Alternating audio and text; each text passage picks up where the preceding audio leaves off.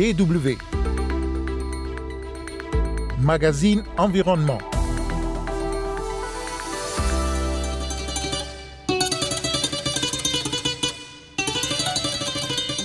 Dans ce magazine, nous parlerons du rôle des parlementaires dans la protection du climat, un rôle méconnu pour l'instant dans certains pays. Nous n'avons jamais débattu de ce sujet-là. Également au menu, le Boom, une plante sud-africaine qui séquestre le carbone.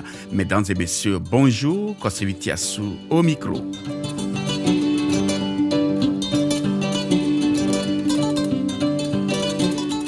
Des députés togolais sont de retour de Nairobi au Kenya où ils ont participé à un forum des parlementaires sur leur rôle dans la lutte contre les changements climatiques.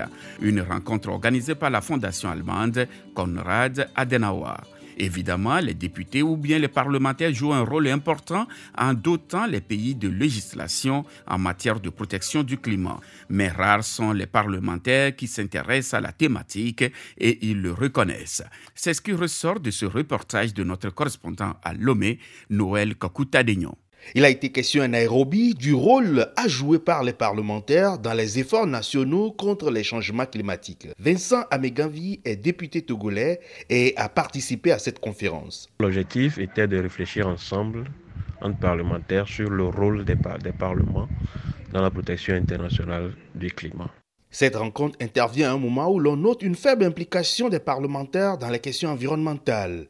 Parmi les urgences de développement en Afrique, la protection du climat vient en queue peloton car tout est important. L'emploi, la santé, l'éducation et la sécurité.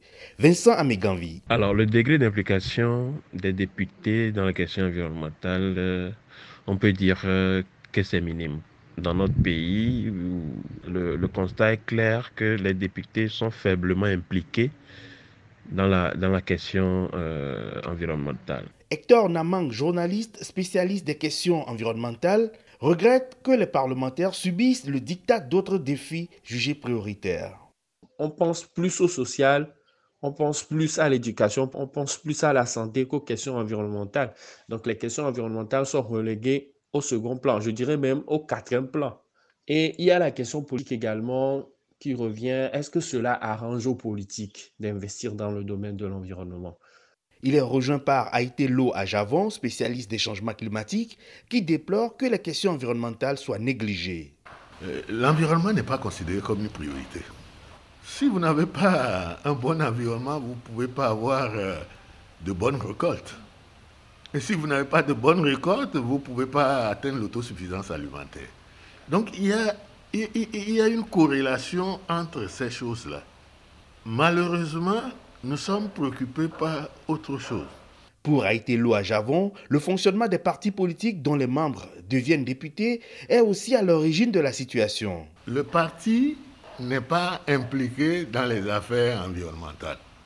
Vous verrez très peu de partis organisés où on va vous dire que voilà, le groupe chargé des questions environnementales, le groupe chargé des changements climatiques, ils n'ont pas ces compétences-là. Le député Jerry Tama, un autre participant à la conférence de Nairobi, reconnaît que son parti, le nouvel engagement togolais, n'a pas mené d'action dans le sens de la protection de l'environnement, même si lors de son dernier congrès organisé en avril 2021, cette question avait été intégrée aux discussions. Je dois dire qu'au euh, niveau des partis politiques, l'approche écologique euh, émerge difficilement.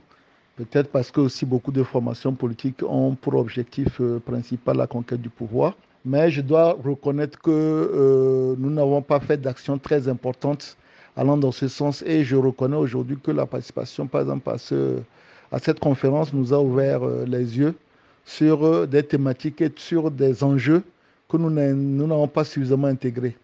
Jerry Tama évoque aussi le manque de débat parlementaire autour des problèmes environnementaux depuis trois ans qu'il est député à l'Assemblée nationale au Togo. Ces questions sont rarement venues. Il y a par exemple une approche qui est la, contribution déterminée au niveau de, chaque État. Je peux dire que euh, nous n'avons jamais débattu de ce sujet-là. Et donc, ce qui fait qu'on a l'impression qu'il y a une déconnexion entière sur les questions liées au changement climatique à la protection du climat. Ces sujets-là ne sont pas suffisamment intégrés dans le débat parlementaire. Pour Haïti à Javon, en l'absence de groupe de travail sur l'environnement au sein des partis politiques, leurs représentants au Parlement ne pourront pas avoir la maîtrise des enjeux. Vous verrez rarement des gens qui vous diront, moi je vais à l'Assemblée nationale pour essayer de faire passer telle loi sur l'environnement. Donc à partir de ce moment, qui voulez-vous qui présente à l'Assemblée ce qui va se passer tout récemment euh, à Glasgow? Il n'y a pas. Il parle de la COP26, la conférence sur les changements climatiques organisée par les Nations Unies du 1er au 12 novembre 2021 à Glasgow, en Écosse.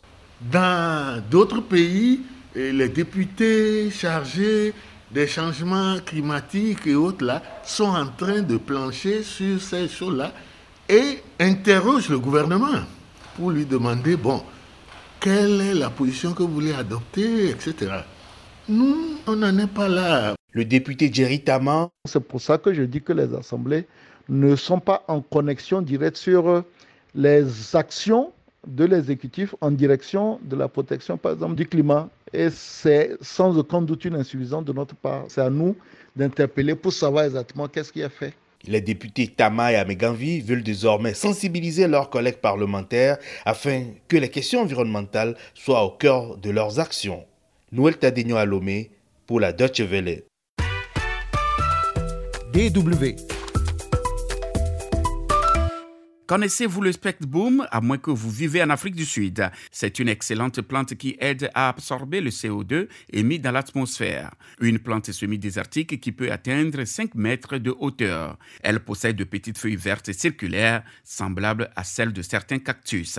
Le boom couvrait autrefois de grandes parties de l'Afrique du Sud, mais le surparturage a entraîné sa perte. Désormais, une initiative s'appuie sur des méthodes de plantation innovantes pour redéployer cette plante et restaurer ainsi les sols et la biodiversité dans le pays. Un reportage que nous présente Sophie Serbini. Yannick Leteux et son équipe spécialisée dans la restauration de paysages veulent y remédier. Ils plantent. Le spec-boom est parfait pour nous et pour l'atmosphère. Il extrait le dioxyde de carbone de l'air et le stocke dans ses feuilles. C'est une plante extraordinaire capable de surmonter de longues périodes de sécheresse. Cloteux et son équipe travaillent pour Jobs for Carbon, une initiative lancée il y a sept ans dans le village de Van Bexdorp avec une aide au financement initial de donateurs privés et d'entités gouvernementales. Aujourd'hui, cette initiative conjugue création d'emplois et conservation de la nature dans la région. Le botaniste Jan Folk participe à ce projet qui vise à planter 20 000 hectares de spekboom dans la région. Cet arbuste indigène doit contribuer à restaurer la biodiversité locale. Cette plante est capable d'absorber de grandes quantités de carbone tout en nécessitant un minimum d'eau. Dès leur jeune âge, les enfants du village découvrent les avantages du spec boom. Jobs for Carbon mène un programme d'éducation à l'environnement dans 10 écoles primaires de la région. Les jeunes élèves se familiarisent avec l'écosystème unique du Klein Karoo, l'une des régions semi-arides les plus riches en espèces de la planète. Pour la responsable du projet, Ina Scholz, il est vital d'investir dans l'avenir des enfants. La protection de la nature est un enjeu crucial. C'est ce que nous laissons en héritage à nos enfants. Ils peuvent s'approprier ce projet et contribuer à conserver et à protéger la nature. Si nous ne sommes pas capables de prendre soin de notre environnement, quel genre de message transmettons-nous à ces enfants pour démarrer la vie? Jobs for Carbon a déjà procuré du travail à 60 personnes et replanté 510 hectares. Beaucoup de propriétés privées ont mis une partie de leurs terres à la disposition de ce projet et de plus en plus d'agriculteurs sont prêts à signer un contrat dans lequel ils renoncent à faire paître leurs bêtes sur les surfaces replantées pendant une durée d'au moins 20 ans. Le producteur d'olives, Pieter Kutze, a même été un peu plus loin en retirant ses bovins et son petit bétail d'une surface de 150 hectares pour pouvoir accueillir davantage de boom. Ce projet contribue à sécuriser les moyens d'existence de la population locale et son exploitation en profitera. Nous avons réalisé qu'avec un chômage persistant en notre sein, nous ne pouvions pas avoir de société heureuse et c'est important pour nous. Nous voulons que ce petit village devienne un modèle pour le reste de l'Afrique du Sud en montrant comment l'agriculture commerciale peut interagir avec les communautés locales afin de bâtir une société meilleure pour nous tous.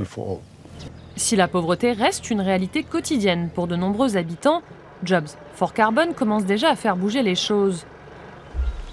Yannick Lotte n'a pas fini l'école et il est resté sans travail durant des années. Après avoir rejoint Jobs for Carbon, il a pu payer les études secondaires et universitaires de ses deux filles. Il est ravi que son travail bénéficie à la protection de l'environnement. Je vois déjà une énorme différence dans le Veld, là où nous avons fait des plantations. Trois ans après, la différence est très visible. Les arbustes poussent et d'autres plantes commencent à sortir de terre tout autour. Et le Veld aura bientôt retrouvé sa beauté. Dans les zones qui étaient desséchées, le Veld reprend vie. Pour Yannick Lotte, planter du speckbaum permet de restaurer le milieu naturel tout en assurant à sa famille une vie meilleure. Et à mesure que l'humble plante reprend ses droits dans la région, la population locale continue à en récolter les bénéfices. Le boom est particulièrement efficace dans la séquestration du dioxyde de carbone. D'après certains, un hectare de forêt de boom serait aussi efficace qu'un hectare de forêt amazonienne dans la séquestration de carbone. Ce chiffre est sûrement nettement exagéré, mais il n'y a pas de doute que cet arbuste est efficace dans la séquestration du dioxyde de carbone. Avant de vous quitter, je vous propose d'écouter l'ancien ministre sénégalais Aïdala El Ali, en charge du programme de reforestation dans son pays et qui appelle à l'action pour la restauration du paysage et rendre ainsi agréable la vie pour les populations. Ici, on sait couper les arbres, mais on ne sait pas les planter. La terre aussi, elle, souffre. La terre, elle est tapée par le soleil. Un soleil très fort, il fait 45 degrés à l'ombre et il n'y a pas d'ombre. Donc c'est très compliqué ces zones. Mais on peut y arriver avec les populations en les intéressant à produire des arbres qui leur sont utiles. Et le palmier dattier en est un. Et développer l'écotourisme, parce que c'est toujours très agréable d'être dans une palmeraie.